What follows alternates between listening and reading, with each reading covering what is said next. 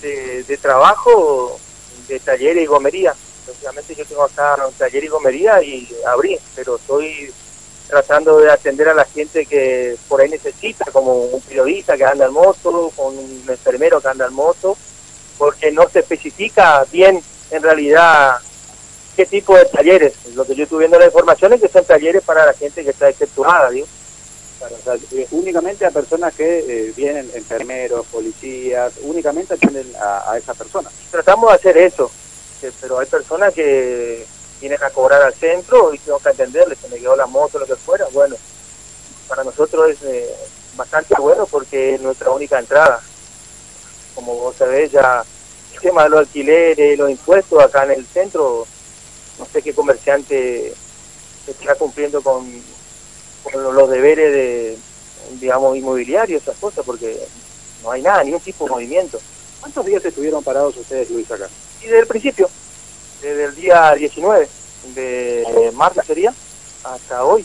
Este, comencé el lunes a ver qué, podíamos hacer con mi hijo, que él está conmigo y un empleado, pero después no, otra cosa no podemos hacer. Todos estos días que no estuvieron trabajando, eh, uno se imagina impacta ¿no? en la cuestión de pagar impuestos, de pagar el sueldo, de pagar el alquiler, ¿no? ¿Cómo van a hacer para sortear esta situación? Bueno, yo la estoy sorteando, este, estamos en la cresta de una ola y estamos a punto de partirnos en dos más o menos.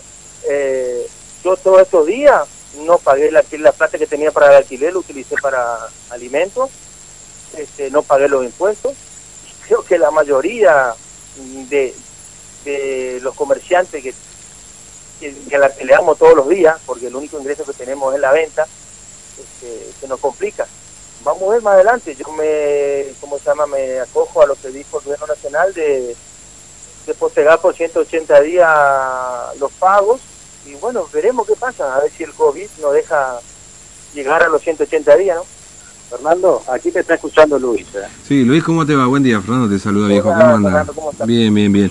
Bueno, escuchaba recién que decías esto, ¿no? Es decir, eh, dejé de pagar impuestos, básicamente, para poder morfar, digamos, porque porque si no, no cierra el número, digamos, ¿no? En absoluto, Fernando, no, no, no, hace falta ser muy inteligente, que uno puede inclusive abrir ahora, pero no, no, no es muy poco el movimiento, está muerto, o sea, el Estado nos puede exigir exactamente de pagar nuestro tributo, pero ¿y dónde sacamos? Nosotros, que por lo menos yo en mi particular vivo de la venta diaria, yo sujeto a la venta diaria, y el que me conoce sabe perfectamente lo que estoy diciendo, la pura verdad.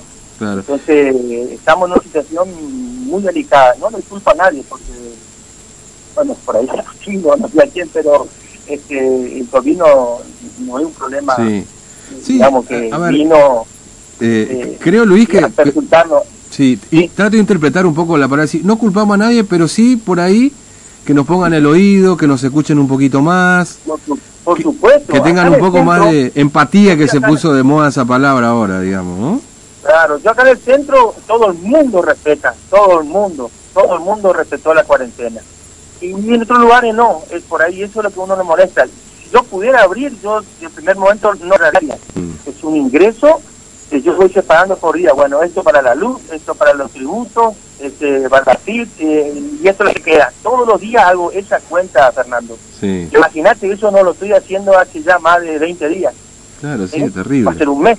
Sí, sí, Entonces todo lo que lo que yo tenía eh, para pagar los impuestos, para pagar el alquiler, hablé con por lo menos el alquiler, gracias a Dios, tengo eh, un prestador acá que es muy bueno y tiene sentido común que me facilita postergar el, pago, digamos. Claro. cómo hacerlo. Y, y escúchame, ¿y con, los con los proveedores cómo se mueven? digamos No, proveedores tenemos absolutamente nada. Con lo que abrí este lunes y con lo que la mercadería que tenía estoy, estoy tratando de vender. Hicimos un pedido ayer en Resistencia. Mm. Y tendría, antes era pedida y a la cara estaba acá.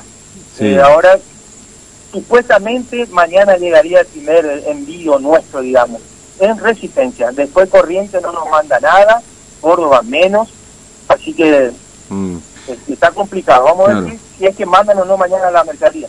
Eh, ahí en Corriente hay una... No me tampoco los precios. Claro, claro. Ahí en Corriente hay una, una fábrica de repuesto, ¿no? Una distribuidora, una cosa así de repuesto. no, hay grandes distribuidoras de repuestos de motos Loaiza y en Corrientes. Hay tres, cuatro casas grandes que, son importadores. Claro. Y tienen su, reserva, digamos. No, decí bien lo del Pero precio. no estuvieron trabajando hasta el lunes. ¿eh? Claro. Cuento que no estuvieron trabajando hasta el todo cerrado. Decís bien lo del precio porque ya estamos con un dólar a 100, digamos, ¿no? Y esto después... por ahora nosotros, y, te digo con total sinceridad, no aumentamos el precio. Mm. No, porque necesito comer. Veo, veo, voy a ver qué pasa después, ¿me entendés? Pero yo, yo vivo al día. Este, así que si ponete una cámara que estaba a 2.30, estamos haciendo 2.40, 2.50, no, nada, absolutamente nada de, porcentaje. Y también me dijeron ahora, fíjate, eh, los, proveedores más o menos un 5 o 6% me van a aumentar. Así que voy a mm. ver cuando me llegue la